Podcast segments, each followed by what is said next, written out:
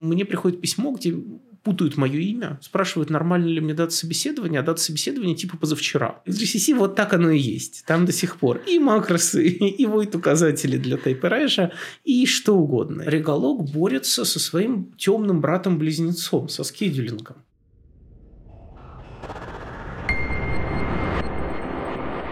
Всем привет! С вами подкаст про системное и низкоуровневое программирование «Битовые маски» и его ведущий Антон Афанасьев Елена Лепилкина. Мы оба работаем в полупроводниковом дивизионе «Ядро». А, и сегодня у нас в гостях человек, которого, наверное, большинство наших слушателей знают и, возможно, активно смотрят, а, Константин Владимиров – у Константина... Здравствуйте. Здравствуйте, спасибо, что пришли. У Константина свой YouTube-канал. Он активно принимает участие в C++ конференциях. А на его YouTube-канал мы внизу прикрепим ссылочку. Зайдите, посмотрите, там очень интересные лекции. Да, Константин, привет. Uh, насколько мы знаем, ты работал во множестве компаний, в Ascon, Soft Machines, потом в Intel. Вот сейчас работаешь в ядре. И у тебя большой опыт э, разработки на C, C++, больше 20 лет. Вот. И очень большая часть этой работы пришлась именно на системное программирование, на компиляторы, и в том числе на компиляторы для ГПУ.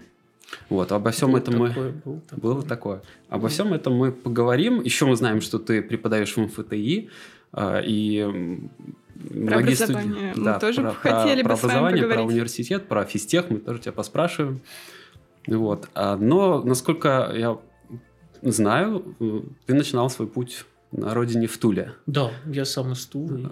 Вот. Я и, начинал в Туле. И как-то попал э, сразу же в э, системное программирование. Да, вот как раз именно в Туле-то я системным программированием занимался. Потому что в Туле я работал в ГУП КБП. Это конструкторское бюро приборостроения. Замечательное, замечательное оборонное предприятие. Совершенно замечательно, когда, например, не нужно думать об утечках памяти, потому что то, где эта память стоит, оно летит максимум 8 секунд и утечь ничего особо не успеет. Там было очень специфичное программирование, оно было вот именно что очень близким к железу, очень таким, а, я бы сказал, близким к реальности потому что, а, собственно, вот всякие вот эти военные разработки, они очень сильно связывают с реальностью, когда там ты полгода на, про, про, проводишь на полигоне, когда там просто все это запускаешь, но по молодости это очень хорошая работа, потому что по молодости это романтика, потом, когда ты немножко растешь, это, конечно, начинает напрягать, потому что условия работы мрачненькие, там на входе, на выходе обыскивают, вот, и все такое, поэтому оттуда чем быстрее, тем лучше хочется свалить. Хотя многие там работают, многим нравится. Я сейчас о себе, о себе говорю. Ты немного, несколько напугал нас. То есть там утечка памяти – это нормальная вещь. И она же не только связана с тем, что скоро все упадет, да, но и с безопасностью вообще ну, вообще с ну, написанием там, софта. Я бы сказал, об этом никто особо не думает, скажем так. То есть э, санитайзерами не пользуются. Очень, ну, при мне там не знали слова такого вот, но тогда вообще мало кто знал такое слово. Тут надо понимать, что мы говорим о программировании образца 1999-2001 года, ну что-то типа такого. На самом деле где-то 2003, наверное. Да, 2003. Вот. А программирование образца 2003 года. Ну, вспомните, что вы писали в 2003 году и знали ли мы вообще в 2003 году слово санитайзер. Я вообще ничего еще не писала. Вот. И, конечно, конечно, никто ничего тогда не знал. Сейчас, наверное, уже пользуются все, все хорошо. Вот. Но еще раз, очень многие проблемы, с которыми сталкиваются люди в прикладном программировании, в таких областях совершенно не актуальны. Ну, про утечки памяти скорее шутка, конечно, была. Но... А потом вы ушли из вот этого чисто системного программирования в прикладное. Да. Как это произошло? Почему? Во-первых, мне предложили зарплату в 4 раза больше. Это... это мотивирует. Да, очень мотивирует. Вот. Но на самом деле, ну, в оборонке тоже деньги были, я думаю, сейчас есть. Просто там их получать чуть сложнее. Там приходится прикладывать определенные усилия, чтобы тебе там коэффициентик написали. Вот. А мне предложили работу в Асконе. Это до сих пор компания существует. Это, кстати, группа компаний. Они делают в, чем, в том числе компас 3D, но я больше занимался именно в отделе внедрения всякими прикладными доработками системы конструкторско-технологической подготовки производства. Это лоцман, вертикаль, вот это вот все. Вот. И это было довольно неплохо. То есть переезд из вот этой клетки, где, значит, все лязгает, все гудит, пахнет металлом, значит, на входе надо сдавать сотовый телефон в а, довольно просторный светлый офис в центре Тулы, где значит, все мило друг другу улыбаются, на кухне есть кофеек с плюшками, а они, они, они, они ужасная, отвратительная столовка, да, вот, это прям, прям ощущалось, я прям ощутил, что я немножко продвинулся к статусу настоящего человека, и с тех пор я старался не, как это, превращаться в настоящего человека все больше и больше. Как потом перешел произошел переход к разработке компиляторов именно, или не сразу? Ой, не сразу, не сразу. Я потом, там еще много было, я бросил аспирантуру, переехал в Москву, в Москве немножко позанимался системным программированием под Windows, вот, потом вернулся в Тулу, немножко позанимался своими проектами, вот, но все это время я постоянно совершенствовался, собственно, в языке, в основном C, C++. В основном C++, конечно. Дальше мне пришло удивительное предложение. А, то есть я просто сижу дома в Туле э, летом 2010 по-моему, и мне сваливается письмо на e-mail. А я не знал тогда, откуда они вообще взяли мой адрес, но мне потом рассказали, что я же, ну так, от отчаяния где-то в 2008 заслал свое резюме в Intel, не особо надеясь на ответ. Вот, и из Intel оно какими-то странными путями пришло в, в эту самую фирму Soft Machines. А, а в Intel я потом все равно попал, но уже, уже через Soft Machines, когда нас купили. А, вот, и мне приходит письмо, где путают мое имя и спрашивают, нормально ли мне дата собеседования, а дата собеседования типа позавчера. Вот, и я сразу понял, что с этими людьми мы сработаем. Я... Потому что имя перепутали, да? Нет, и дату перепутали. Если бы только имя или только дату, а если и имя, и дату. Вот, и... А когда я вот, я говорю, в Москве, когда занимался немножко системным программированием под Windows, там, когда я пришел устраиваться на работу, меня поспрашивали немножко по кишкам винды, вот, а потом показали, значит, будущее рабочее место, а там показали все, что осталось от прошлого разработчика, который до меня работал, а там осталась дырка в стене, которую кулаком пробил. Вот. И, значит, а в Soft Machines я пришел, и там э, ну, тоже было какое-то совершенно незначительное техническое собеседование, которое легко прошел. Вот, после чего э, тогдашний э, тогдашний, э, я не помню точного названия, что-то типа директор Soft Machines, Сергей Новиков, ныне покойный, к сожалению, он, э, значит, меня позвал на второе собеседование и такой говорит, ну, значит, вот у нас денег платят вот столько, вот, возможно, командировки в Штаты там длительные, вот. Одно, другое, я говорю, хорошо, пока все очень звучит прекрасно, а где подвох? Сергей так на меня смотрит и говорит, ну, работать надо. Ну, это в большинстве фирм такой подвох. Вообще взрослая жизнь, она вот такая вот. А э, давайте тогда, раз вы soft machines, вы уже начали заниматься компиляторами. Да, но не сразу. Меня же взяли туда, собственно, как эксперта по языку, заниматься именно библиотекой. Mm. C, C++. Стандартный. То есть, а да, тогда был экспертом по языку? Ну, в какой-то степени. Mm-hmm. Вот. И я занимался какое-то время Galaxy, там Bionic был, потому что Android поднимали уже вроде бы. Вот. И, значит, Lib C++, Lib C++. Вот. Mm-hmm. Но там был довольно плохой компилятор на тот, на тот момент. И я постоянно натыкался на баги в компиляторе. И мы тогда спек бенчмарк пытались, значит, оптимизировать. И оптимизируем что-нибудь в библиотеке, а компилятор падает. А какой компилятор? GCC тогда еще был. Вот. Соответственно, GCC был, а, боюсь соврать, 4.3, по-моему. GCC 4.3 золо, золотой компилятор. Вот, значит, и э, криво, ну, криво спортированный на очень странную микропроцессорную архитектуру. Очень странную. Вот, ее потом Intel продали, мир ее не увидел, но Intel продали где-то версию это шестую, а вот я, когда пришел в Soft Machines, там была версия это вторая. И она была совсем странненькая. Например, от третьей версии, когда мы сделали компилятор уже даже, от третьей версии отказались железячники. Они сказали, что это физически нереализуемо. Вот. И э, я начал потихонечку смотреть компилятор, чинить там баги и как-то втянулся, потому что оказалось, что область приятная. Я как раз прочитал Мучника, вот этот вот Талмудик.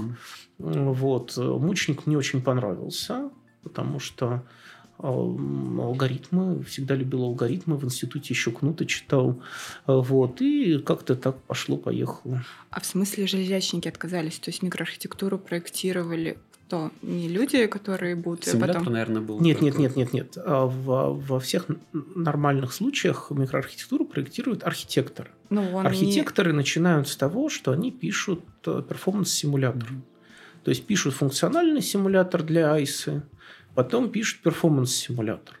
Перформанс-симулятор всегда можно написать.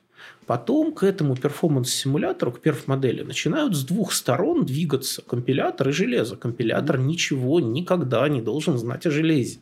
Компилятор должен знать только перф-модель. И железо должно знать только перф-модель. Вот. Они двигаются, рано или поздно там сходятся. И вот железячники где-то на полпути движения к утвержденной архитекторами перф-модели, они сказали, нет, дальше движение невозможно.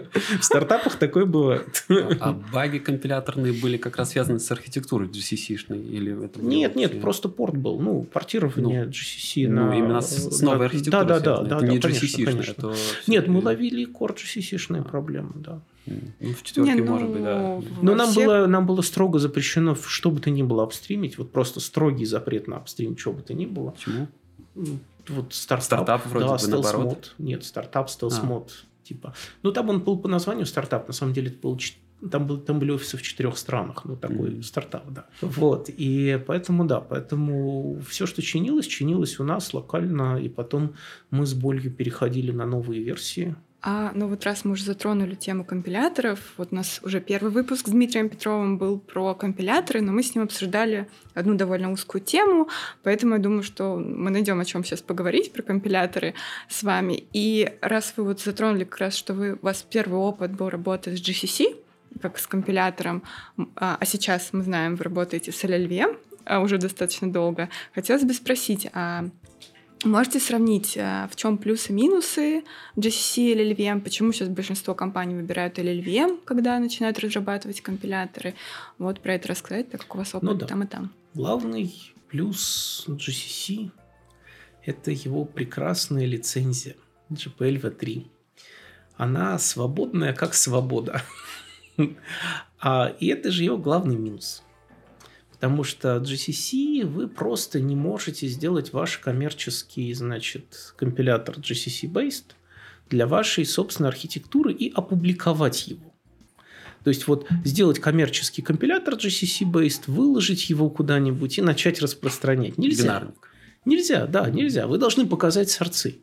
А показать сорцы многие компании не хотят. Почему? Потому что в этих сорцах что-то проприетарное, какая-нибудь там скедлинг-модель там для процессора, еще чего-нибудь. Что-нибудь, что открывает тонкости микроархитектуры.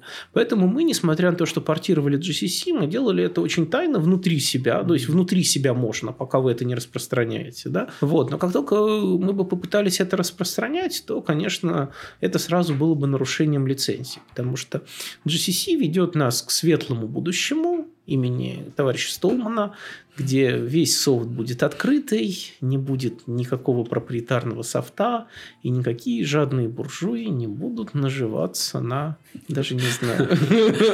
А зачем такой внутренний компилятор был нужен? То есть, это какая-то промежуточная версия предполагалась, а потом... Нет, предполагалось, что мы вообще не, не будем распространять компилятор.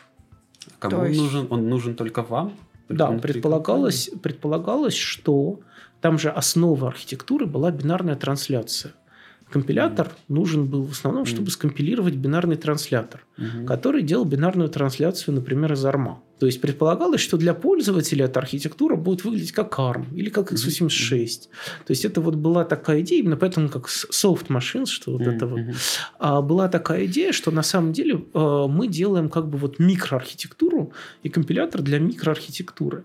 Тогда очень верили в бинарную трансляцию, ну, сейчас-то все знают, что бинарные трансляторы не работают, а тогда очень верили.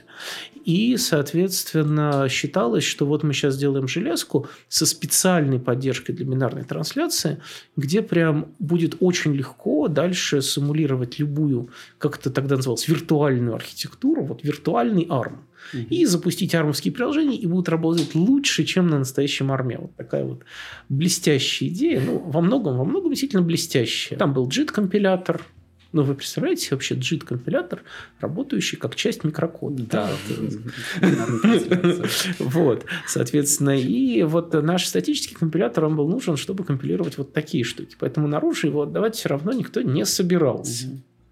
Ну и не отдали в итоге, так он там и сгнил где-то в недрах Intel.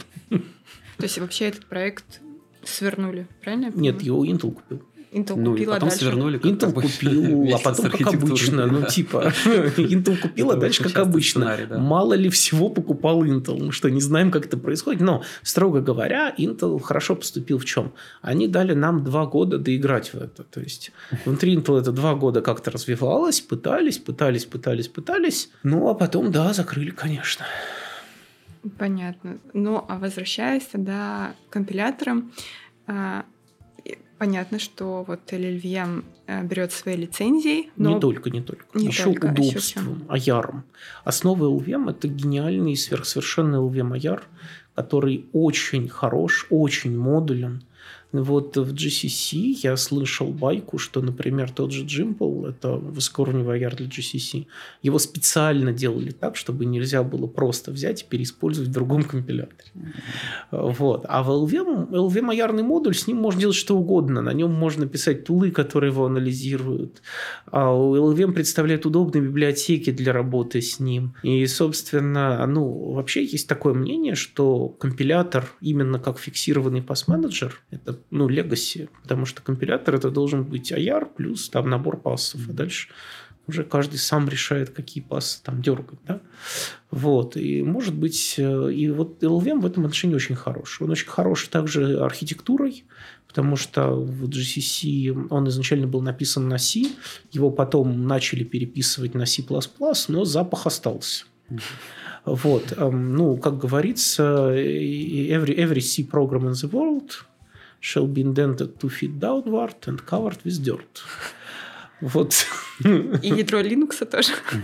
Конечно, конечно, ядро Linux должно быть переписано на плюсах, разумеется. И только, фан- и только фанатизм Торвальца, только фанатизм Торвальца до сих пор, э, соответственно, ну, программ, скажем так, язык C – это хороший API, потому что у, у языка C есть ABI, и это ABI, оно бинарно всегда совместимое. В C функции не манглируются типами. Сигнатуры функций, ну, вообще, в принципе, ме- метки для функций не манглируются типами. Поэтому, если программа на питоне хочет поговорить с программой на Ruby, она, конечно, должна это делать через CAP.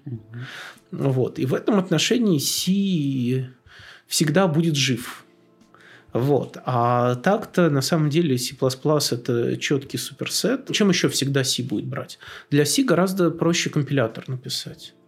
Э, Полный плюсовый компилятор – это ад, а компилятор для C может быть написан очень быстро, там, за, за месяц, там, тремя, тремя людьми. И если у вас какая-то новая микроконтроллерная архитектура, там, тысяч их, то ждать, пока будет компилятор для плюсов, может быть долго.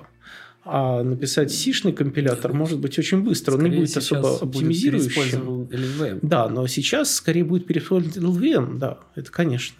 Вот, но с другой стороны, а если вам нужны какие-нибудь особые расширения, вот, например, вы, допустим, вы проектируете какой-нибудь графический язык, там, OpenCL, вы же напишите себе OpenCL C с расширениями для OpenCL. Почему? Потому что до OpenCL C++ еще дожить надо. Он в итоге все равно появился, конечно же.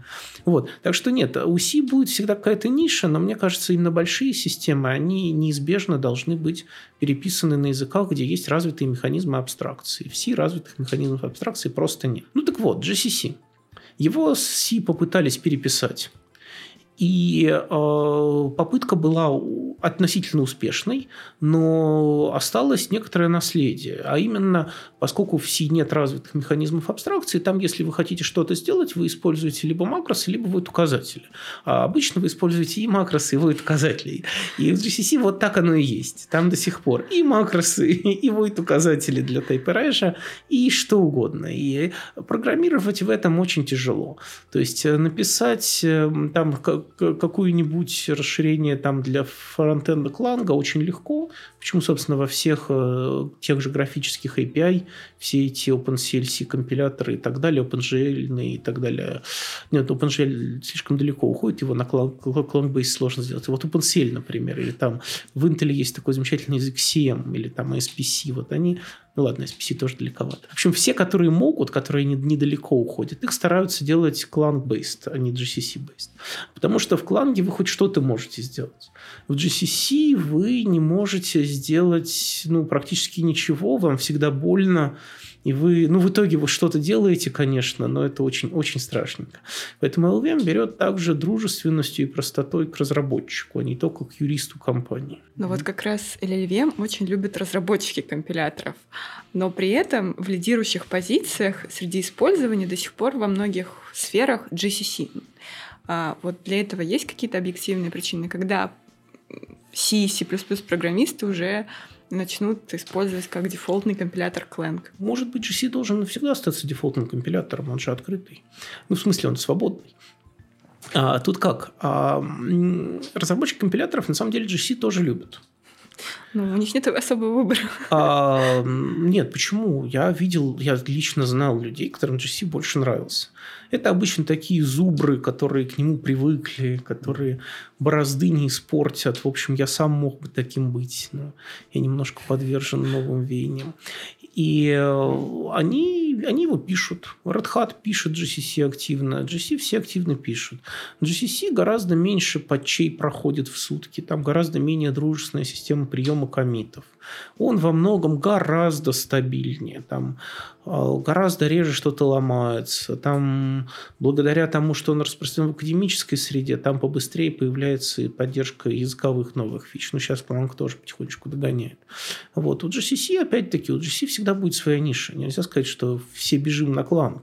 Clang нужен для чего? Clang нужен для того, что если вот у вас есть проприетарный тулчейн, в котором есть какие-то клевые оптимизации, вот тогда да, конечно, тогда Clang. Да? Mm-hmm. Вот, но у нас же тоже есть проприетарный толчи, а, в котором есть клевая оптимизация. А, вот, а так для массового использования GC дает прекрасный средний бейзлайн. Он так на пиковых мощностях клангу проигрывает, а так-то, конечно, конечно, им можно пользоваться, он хорош, надежен, контов угу. прекрасен. Ну, то есть, смотри, Clang, получается, это в основном AR, и, ну и очень хорошо, достаточно хорошо модульная архитектура написанная. LVM, да, да это AR и модульная архитектура. Вот у AR тоже же есть э, Legacy, да, вот Legacy Clang, получается, заключено в самом Аяре. Вот мы видим, что последние годы да, какие-то части самого э, языка Аяра исправляются. Ну, там...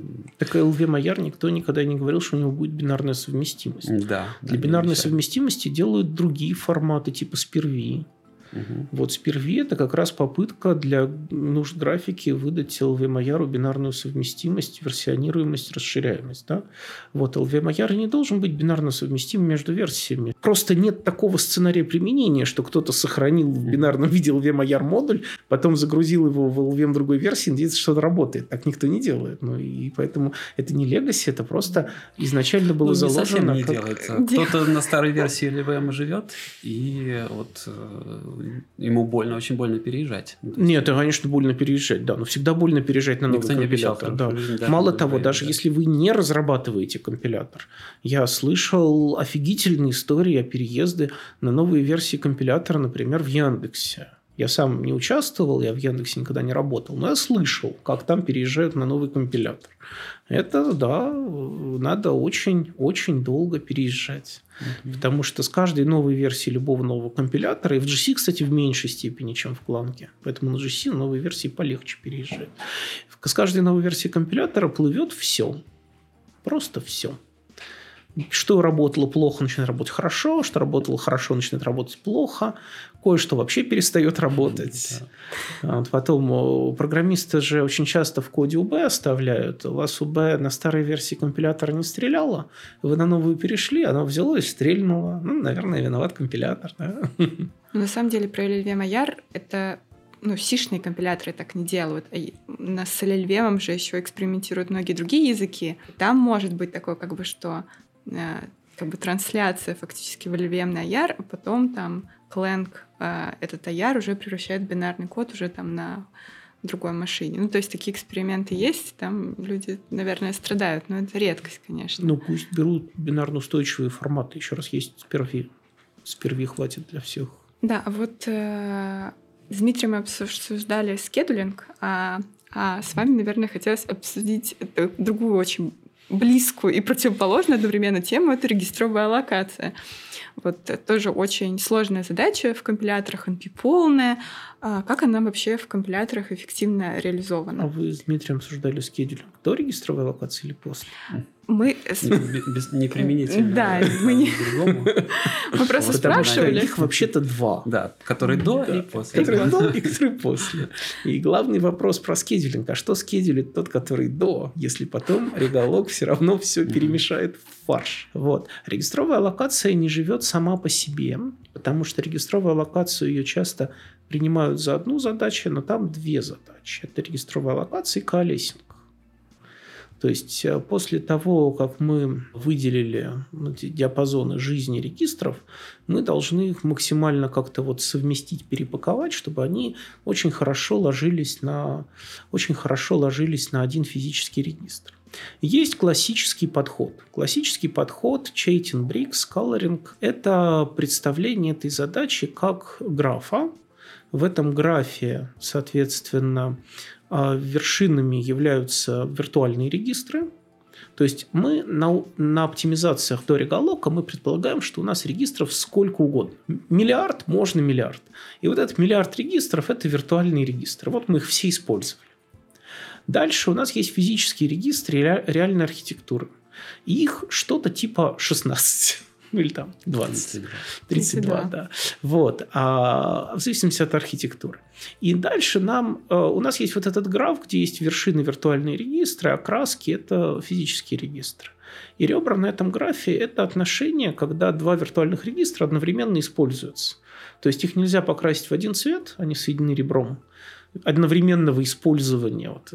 И одновременное использование – это что такое? Это называется одновременная жизнь life range регистра, когда эти life range накладываются. Дальше мы решаем задачу раскраски графа.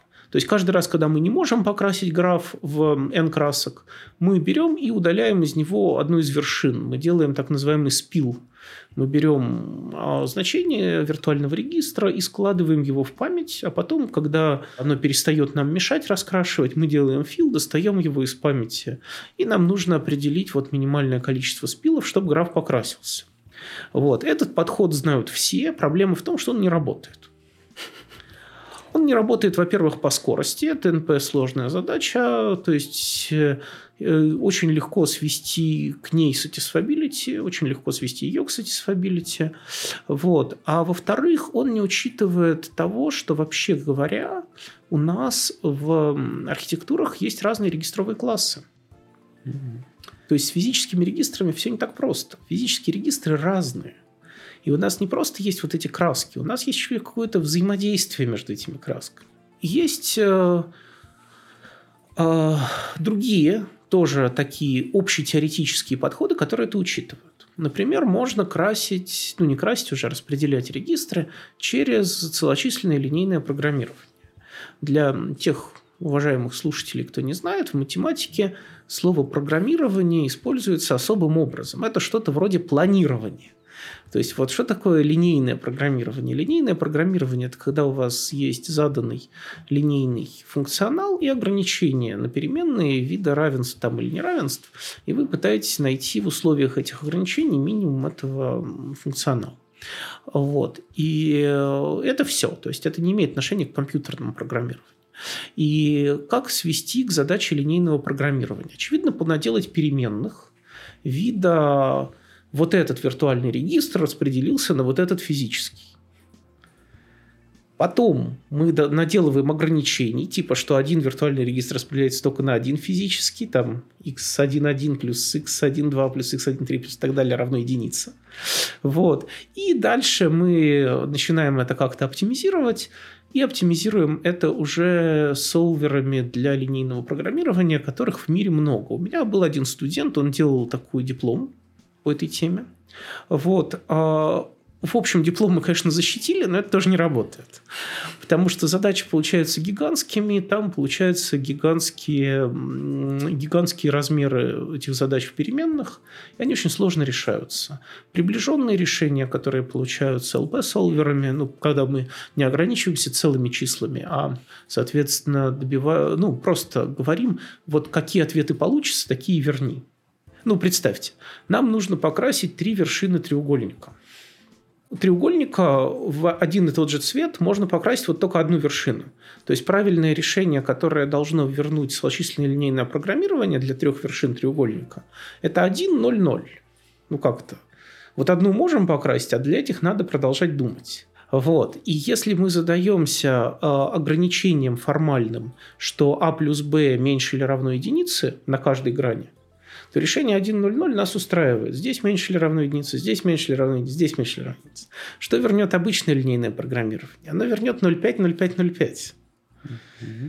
По каждому ребру у нас будет меньше или равно единице. Она вернет ответ «не знаю». вот. Поэтому раз, развился следующий метод. А давайте сделаем отдельные переменные. Давайте сделаем для виртуальных регистров отдельные переменные и для физических регистров отдельные переменные. И скажем, что покраска виртуального регистра в физический регистр – это произведение. S1 умножить на x1 плюс S1 умножить на x2 плюс и так далее равно единице. Ага, то есть мы получаем умножение вектора на вектор, вектор строки на вектор столбец.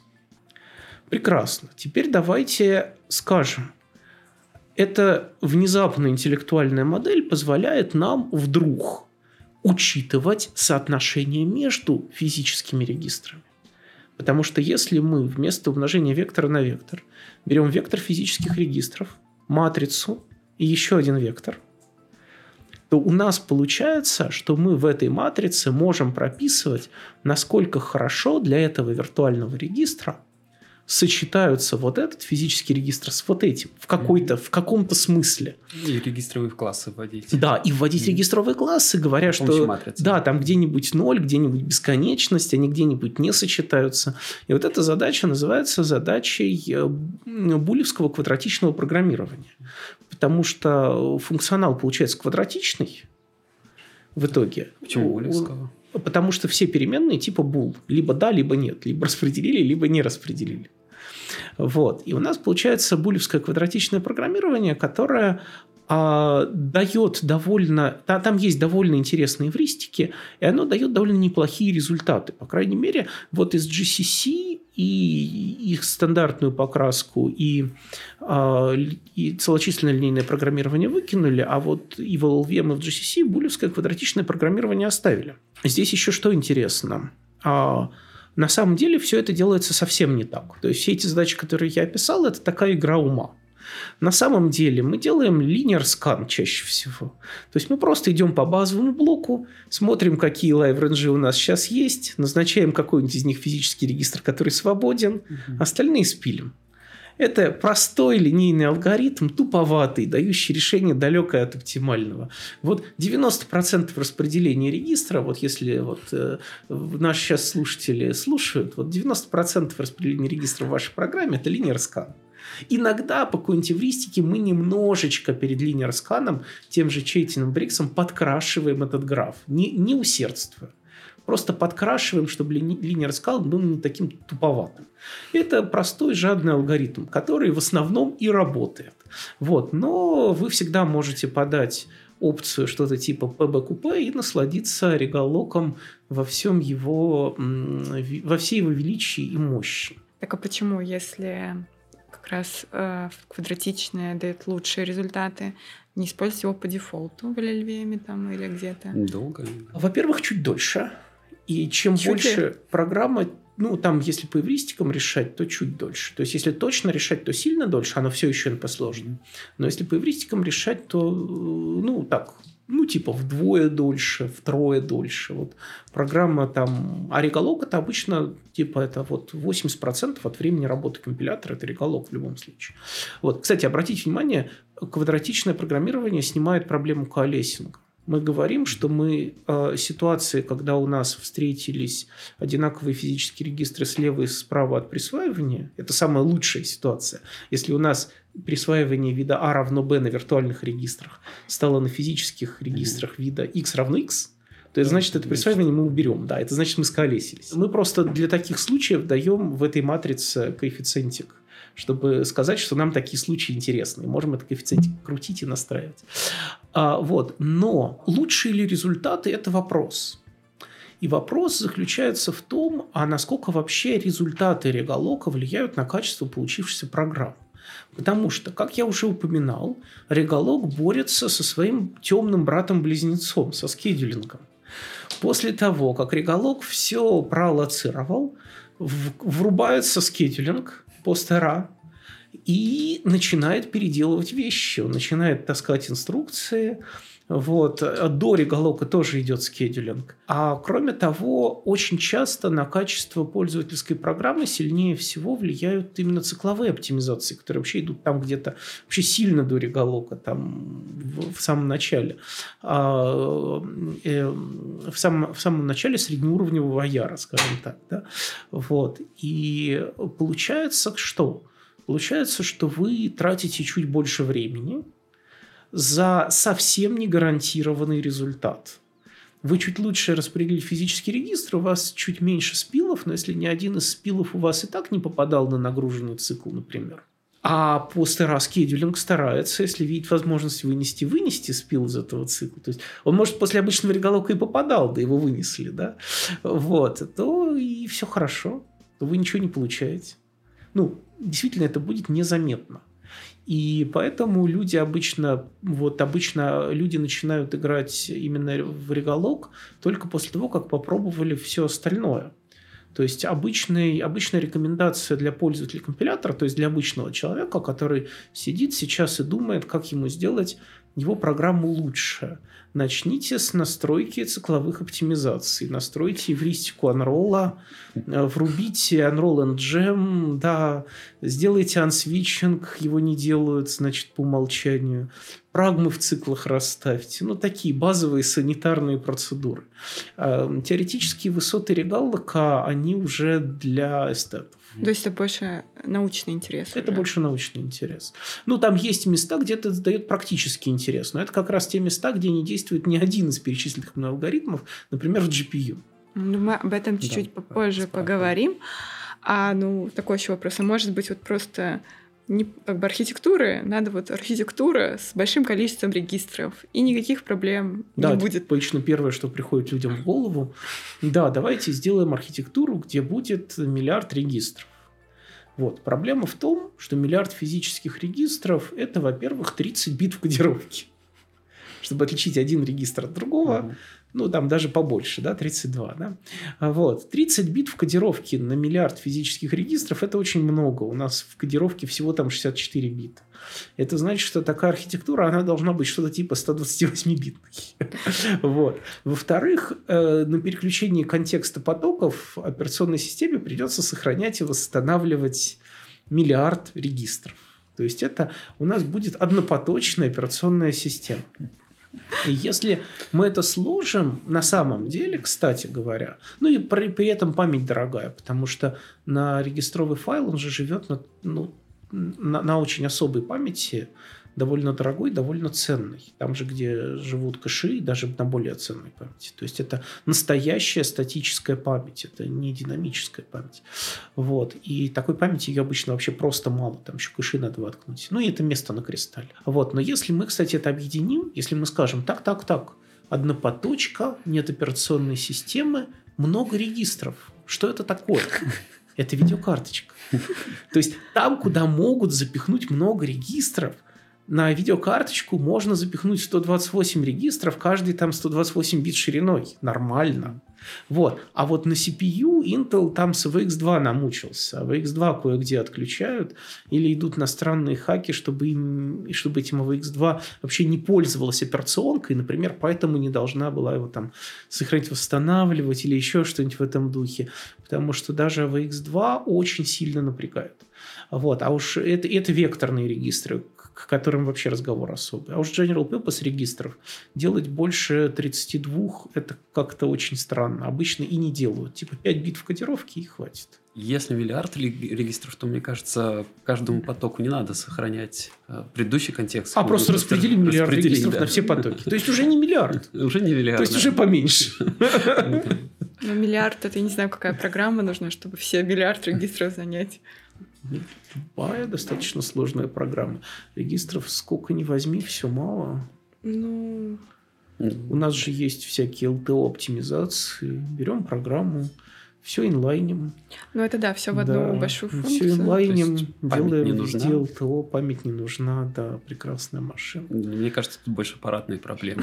Да, мне кажется, нет, нет, мне кажется, такую машину уже собрали, она называется паровая батарея, ну, отопление, но, к сожалению, на ней пока еще ничего не посчитали перейдем к образованию. Еще вот вас очень хорошо знают именно как лектора в МФТИ. Вы вот упомянули в начале подкаста, что вы ушли из аспирантуры. То есть вы, э, получается, сначала ушли от образования, а потом к нему как-то все равно все-таки пришли. Ну да. Э, что вас побудило вернуться? Ну, в аспирантуре Тулгу было как-то душновато, как вы догадываетесь. Я в определенный момент понял, что именно академическая карьера – это не мое. То есть я сначала думал действительно об академической карьере, мне так-то нравится преподавать, но потом я понял, что там больше минусов, чем плюсов. И там есть очевидный минус. Потому что университет – это такая довольно большая бюрократическая машина, в которой, если ты преподаватель, то ты по большому счету и никто, и у тебя коллектива нет. Преподаватель, он всегда один, наедине со студентами.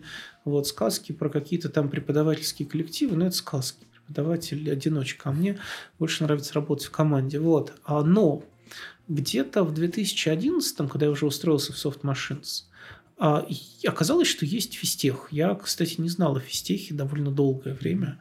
Я даже когда узнал, я некоторое время путал его с Бауманкой, ну, типа какие-то какие московские вузы. Вот. А потом, да, потом я обнаружил, что ходят какие-то студенты с Вестеха заниматься, вот там была кафедра, значит, ныне покойного Перекатова, который, э, ну, которая была основана на базе Института точной механики и вычислительной техники. Вот. И я, ну, там на этой кафедре сначала преподавателя, преподаватель ушел. И мне сказали, а может, ты у них поведешь плюсы? Я повел плюсы. И оказалось, что дети крайне умные, воспринимают информацию очень хорошо. И главное, через года два преподавания языка я обнаружил, что кого-то из них потом еще на третьем курсе можно брать на работу, потому что у них, оказывается, есть базовые дни. И тут я понял, что преподавание может быть не только приятным, но и полезным. И при этом без отрыва от основной деятельности. Что из такого рода людей можно их привлекать к работе, можно их дальше растить, можно собирать команду. И это стало для меня очень полезным и привлекательным. То есть я вернулся в преподавание с другого конца. Я сначала от него отказался, так я в академическую карьеру это, собственно, и не возвращался. Потому что я же не являюсь академическим ученым, там, не пишу статьи, не борюсь за индекс цитируемости. Я являюсь, ну, просто вот э, сотрудником IT-сферы. Я бы даже уже не сказал, что особо и программистом. С тех пор, как я стал руководителем отдела, мне программировать-то уже особо и некогда. У меня скорее ребята программируют. Вот. И э, преподавание в данном случае идет с другого боку. Оно идет потому, что мне есть чем поделиться, хотя я не собираюсь развиваться в этой сфере, и потому что мне это полезно. У меня от этого поток кадров и все такое, не только у меня, у всей компании. Это самый лучший способ захантить людей? Да, это лучший способ захантить людей. Хочешь сделать хорошо, сделай сам. Что выросло, то выросло. По крайней мере, это такой способ захантить людей, при котором обвинять кроме себя некого. Что захантил не того. Ну и потом, ну, если сравнить 15-минутное там или даже часовое собеседование с тем, что они у меня там год на эти курсы ходят и два раза экзамены сдают, да. Но это совсем другое. То есть за год ты... И они еще домашние работы шлют регулярно. То есть за год ты человека узнаешь как облупленного. Ты все, все про него понял. И даже если к себе его не берешь, ведь мои рекомендации очень ценятся. То есть мне рассказывают, кстати, что это дает интересный эффект обратный. Приходит человек на собеседование в Huawei, а в Huawei работает мой бывший коллега из Soft Machines, тоже теперь там начальник отдела, значит. Он приходит в этот отдел на собеседование, и коллега спрашивает, ну вы Владимир вы учились? Он говорит, ну да. Говорит, что он поставил за экзамен? Он говорит, отдал 8. И его по C++ не спрашивают. И он говорит, ну зачем я его учил? Зачем я готовился к собеседованию? То есть его начинают гонять по всем остальным темам, по плюсам уже не спрашивают, потому что знают, что если, что если я ему 8 поставил, ну там...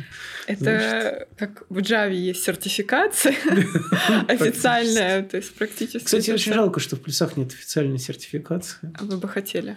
Да нет, мне-то зачем? А там надо просто как бы на каждый стандарт практически усы, лапы и хвост, вот моя сертификация. Но так-то было бы полезно. То есть было бы полезно посмотреть, сколько у нас было бы сертифицированных разработчиков.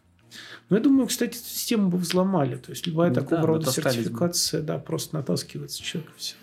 Настоящих знаний не проверяется. И то же самое, кстати, на интервью очень легко пропустить просто натаскавшегося человека от настоящему знающего и вовлеченного. А когда сам готовишь студента, ну, все сразу видно, опять-таки. Все, все, все на ладони. А нет такого эффекта, я помню, у меня один преподаватель в университете говорил, что когда начинаешь преподавать, сам лучше разбираешься в этой теме. То есть до того, как ты просто использовал, ты как бы, ну, как-то знал, но, может быть, там до деталей не докапывался. Когда у тебя есть вот эта необходимость кому-то рассказать, ну, тебе хочешь, не хочешь, приходится как бы разбираться, чтобы, ну, знать все в деталях. Не дай бог, что-то спросят, надо вот все как бы суметь объяснить. Не, ну я, кстати, абсолютно не боюсь, когда у меня спрашивают. Я либо говорю, что не знаю, либо отвечаю какую-нибудь дичь. У меня тут нет комплексов. Язык такой. А, вот. А, да, да, полезно. Потому что трижды объяснил, считай, сам понял. Вот. Но не так полезно, как а, общение с коллегами потому что когда ты объясняешь это студенту, это все равно он смотрит на тебя немножко снизу вверх, ты его немножко поддавливаешь авторитетом, и он так что-то подпискивает своим клювиком, но в общем... А вот если ты общаешься с коллегой по поводу того, что тут, наверное, виноват компилятор, и ему либо весь, весь его код переписывать, либо тебя убедить что-нибудь переписать, это полезно. То есть а, полезно не столько объяснение для прокачки скиллов в языке, полезна драка. Прям, прям, прямо скажем. Вот драка очень полезна. Объяснять студентам – это какая-то такая очень лайтовая, очень лайтовая вещь по сравнению, по сравнению с общением с заинтересованными людьми. Так а все-таки практикующим инженерам стоит идти преподавать в вузы? То есть должно быть больше таких людей? Я думаю, да. Я думаю, да, потому что, в частности, это позволит решить проблему комплектования кафедры информатики. Потому что, ну вот опять-таки, представьте себя, и вы, уважаемые зрители, представьте себя, зав кафедры информатики. А кого вы будете набирать на преподавательские должности? Если все ушли в индустрию. Если все ушли в индустрию, да. Угу. То есть кто вам остается? Вам остаются либо люди, которых в индустрию не взяли, так? Либо люди, у которых какие-то очень странные интересы, и которые в индустрию все-таки не пошли, хотя там денег в разы больше, и что-то им в вашем университете медом намазано. Вот. И те, и другие люди вызывают у меня лично вопросы, мягко скажем. Вот. А вот если человек какое-то время поработал, вот долго поработал, накопил какой-то опыт, теперь ему есть что рассказать студентам. То есть ему есть чем поделиться. Вот таких людей, как мне кажется, в первую очередь и надо привлекать к преподаванию. Потому что, э, ну, я по себе скажу, ну, после стольких лет ты уже немножко устал, ты уже все написал в своей жизни. Всем все доказал. У тебя, у тебя уже было там 2 миллиарда пользователей, но э, на, на каждом интеловском ноутбуке на Tiger Lake, когда там человек открывает крышку, там видеодрайвер начинает работать, считайте, я рукой машу. Вот, ну и все, и пора уже это, уже, уже не так интересно все это делать, уже интересно потихонечку все это обобщать, преподавать, там, может быть, еще лекции какие-нибудь записывать, там терминальной стадии какую-нибудь книжечку написать. И мне кажется, у любого, мне кажется, у любого разработчика, у любого человека, который достаточно долго в нашей индустрии, этот момент наступает. Это называется старость. И это прекрасный, прекрасный момент для того, чтобы идти в ВУЗ и вот мне кажется, в вузах, На да, надо набирать, да, надо набирать из стареющих ветеранов, значит, IT, стареющих ветеранов, нет, не пенсионеров, а именно стареющих, но еще продолжающих работать в индустрии. Потому что совсем пенсионер, он будет фортрана учить. Нет, нужно, чтобы человек был вовлечен, чтобы он знал, что сейчас актуально, с чем сейчас работают. Вот. А как, как вышел на пенсию, так уже опять страшненько становится к студентам привлекать. Потому что вышел на пенсию, застыл, все, ты mm-hmm. дальше особо не развиваешь. Ну, или развиваешься, но в какую-то свою сторону, а не вместе, э, а не, а не вместе со всеми. А студентов-то надо учить тому, что сейчас актуально. Но вообще mm-hmm. все равно вот хороший специалист – это не всегда равно хороший преподаватель. Ну, то есть, к сожалению. Ну, и поэтому... хороший э, ученый в том числе. Да. Специалист в индустрии, вот Тут ну, всегда, это всегда решается так, что предпочитают, чтобы был хороший специалист. Потому что если мы возьмем самую банальную вещь, там, математику, просто посидеть в аудитории, где преподает настоящий математик, там какой-нибудь лауреат, там что-нибудь известное доказал еще и так далее, пусть он будет запинаться, пусть он будет там на доске писать через раз, у него будет этот мел крошиться, но просто послушать, что он говорит – может быть, позадавать какие-то вопросы, это в тысячу раз полезнее, чем сходить на ту же лекцию в исполнении профессионального преподавателя, который просто по заученным конспектам что-то там шарашит.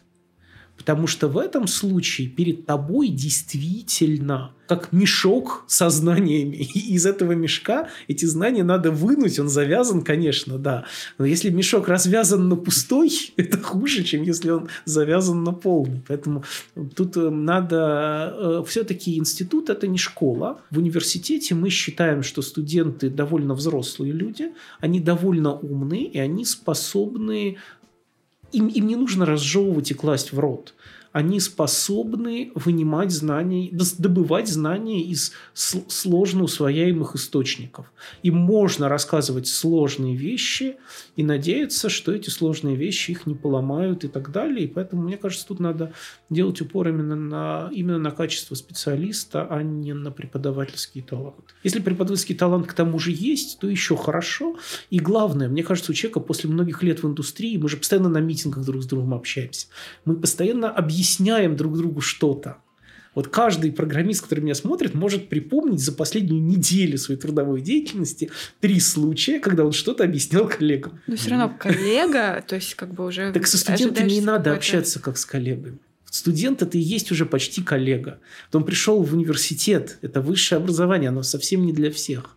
Вот. И ему надо объяснять так, как объясняют вещи равному. И тогда его есть шансы дотянуть до равного. Это не школьник, в него не надо ничего вколачивать палкой, разжевывать и так далее. А как вы считаете, сейчас вообще компании достаточно работают с вузами? То есть вот там предоставляют лекторов вот так? Нет, недостаточно. Сейчас крайне недостаточно. Я плохо понимаю, почему. То есть мне кажется, вообще э, надо бы выделять вот прямо какие-нибудь оплачиваемые полдня в неделю – для сотрудников грейда 8 и выше. Вот что-то типа такого. Вот, вот серьезно. Потому что, ну, очень... И мало того, вузы, вузы недостаточно работают с компаниями. Вузы кривят нос. Ну, ну, они не отказываются. Отказываются не, не отказываются, но, во-первых, особо не предлагают. Во-вторых, бывает, что и отказываются. В-третьих, приходишь к ним и говорят, ну, а зачем вам, зачем нам вы? У нас вот есть вот, преподавательница заслуженная, там 30 лет опыта в преподавании, 0 лет опыта в индустрии, там замечательные семинары ведет по фортрану. Вот. То есть, во-первых, да, во-первых, вузы очень часто отмораживаются. И в этом отношении МФТИ скорее счастливые исключения, которых немного. Там и ИТМО еще говорят, там все хорошо с этим, СПБГУ, там э, Бауманка, там какая-нибудь ВШЭ, Иннополис, МГУ, и, пожалуй, список закончен. Я даже не уверен насчет МИФИ того же. Ну, может быть, в МИФИ тоже все хорошо. Я не проверял. Но подавляющее большинство университетов как минимум с подозрением посмотрит на пришедшего человека из индустрии на полставочки, А людям из индустрии даже платить особо не надо, им, им там в индустрии платят, да. Вот. С удивлением посмотрит на такого человека и с неохотой допустит его к студентам. При первом же удобном случае попробует что-нибудь с этим сделать, заменить на своего преподавателя. И, разумеется, не придет в индустрию просить преподавателя, потому что все привыкли, все так живут. И это большая проблема. Да. Это академическая ревность. Академическая ревность, да. Человек выбрал путь в академии, он не понимает, почему он теперь должен кого-то из индустрии Поступать. подпускать к своим студентам. Да, потому что он же студентов уведет, а я вот себе талантливого аспиранта выращу, он тоже ни дня не будет работать в индустрии. Вот он дальше тоже станет преподавателем. Вот будет такая академическая преемственность. Думает академический ученый. Но это же абсурд. То есть этот аспирант будет еще дальше от реальности, потом он вырастет еще одного аспиранта, который будет еще дальше от реальности. Будет альтернативная наука совсем. Не, ну справедливости ради есть научные именно задачи, проблемы. Там новый язык, э, вот не будет делать, наверное. Э, ну, тот же Все вырос успешные новые языки да, да, были сделаны практикующими да, программистами. Да. Да, там, как... да, C++ изобрел Строуструп вечерами после работы. Угу. А академические ученые сделали, прости господи, Аду, который до сих пор даже компилятора никто написать не смог. Ну, я имею в виду полноценно. Ну, вот Risk 5 же все-таки пошел да, из академической пример. среды. Да, ну, Risk, 5, Risk 5 не язык. Да. Железо это немножко другое. Там все-таки там все-таки там все-таки немножко другое. Про железо я ничего не скажу, скажем так. Mm-hmm. Вот, но Risk 5 пошел из академической среды, а компилятор Risk 5 написали в индустрии. Ну, Кому больше надо, называется. Mm-hmm. И, скорее всего, этот выпуск выйдет к Новому году ближе. Под елочку. Всех с Новым годом. Да. Может быть, вы что-то пожелаете э, там, с будущим инженерам, текущим инженерам, призовете их вот в идти в вузы. Да. Там еще что-то, может быть, стоит им сделать. Ну, скажем так, хочется пожелать будущим инженерам не переставать читать книжки. Мы живем в страшную эпоху, когда люди на первом-втором курсах уже не читают книжек, они вместо этого смотрят видосики на YouTube. И люди не читают книжек, хороших книжек новых не выходят. Соответственно, хочется призвать идти, пока у вас есть масса времени, пока вы на первом-втором курсе, вы еще нигде особо не работаете, соответственно, вам еще особо вот ничего не, не прижимает, прочитайте, ну хорошо, я не буду говорить, прочитайте Кнута, да, ну Кормана прочитайте, да, да, ну, ну Кормана прочитайте, ну, вот, или, например, я не знаю, там э, Седжика, хотя Седжик немножко более сомнителен, вот, то есть большую хорошую книжку, лучше две больших хороших книжки, лучше три, вот идите читайте книжки, потому что это очень сильно ощущается. Дети становятся с годами умнее, то есть они становятся вовлеченнее, они больше интересуются, но они гораздо меньше читают. Вот хочется пожелать, чтобы вам Дедушка Мороз принес вот такой талмуд и желание добраться до конца. Спасибо большое. спасибо. Всем спасибо. Всем пока.